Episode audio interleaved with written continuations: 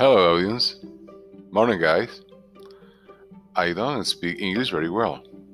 However, thanks to a message from one of my bilingual followers, I could appreciate that my listeners from the United States are an important population, especially in the communities of Ohio and Texas.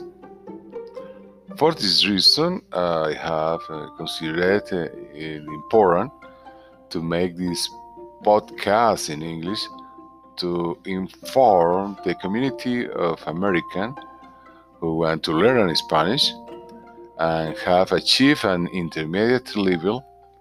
Listening to all my podcasts can take them to a higher level of understanding and vocabulary to improve their skills. In this sense, uh, the role that my channel plays in the seven platforms where they are broadcast is invaluable because also the message is clear and simple. The extended use of the lexicon contributes to expanding the knowledge of those uh, English native who are advancing in their learning. The titles of each podcast in themselves are a source of knowledge.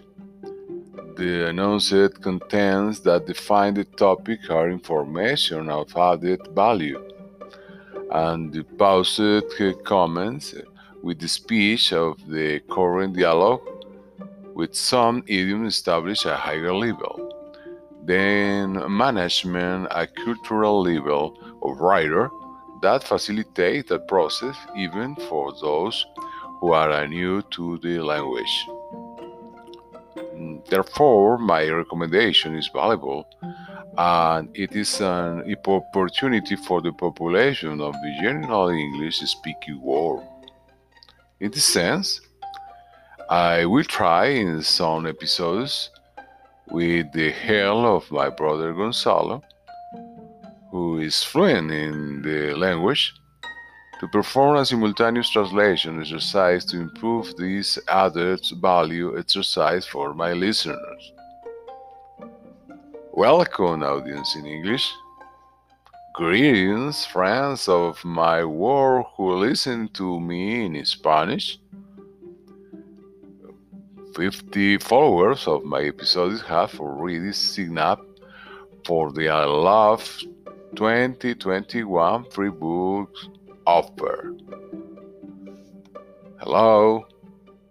Bye. Diego Marin Charris here.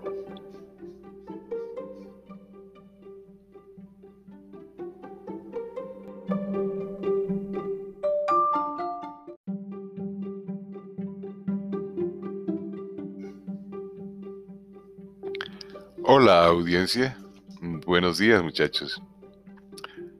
No hablo muy bien el idioma inglés, sin embargo, gracias a un mensaje de uno de mis seguidores bilingüe, pude apreciar que mis escuchas de Estados Unidos son una población importante, especialmente en las comunidades de Ohio y Texas.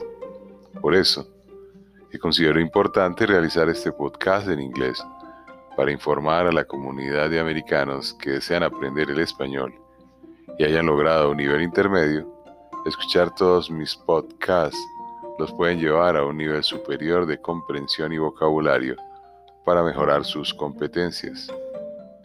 En este sentido es invaluable el papel que cumple mi canal en las siete plataformas en donde están difundidos, pues aunque el mensaje es claro y sencillo, el uso ampliado del léxico contribuye a expandir el conocimiento de aquellos nativos ingleses que están avanzando en su aprendizaje. Los títulos de cada podcast en sí mismos son una fuente de conocimiento.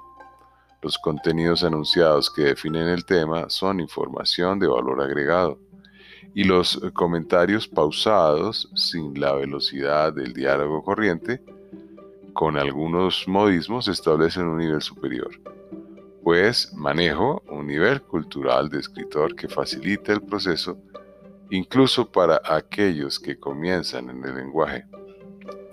Por lo tanto, mi recomendación es valiosa y es una oportunidad para la población del mundo en general de habla inglesa. En este sentido, intentaré en algunos episodios con la ayuda de mi hermano Gonzalo, quien domina el idioma de manera fluida, realizar un ejercicio de traducción simultánea para mejorar este ejercicio de valor agregado para mis escuchas. Bienvenidos a Audiencia en Inglés. Saludos a los amigos del mundo que me escuchan en español.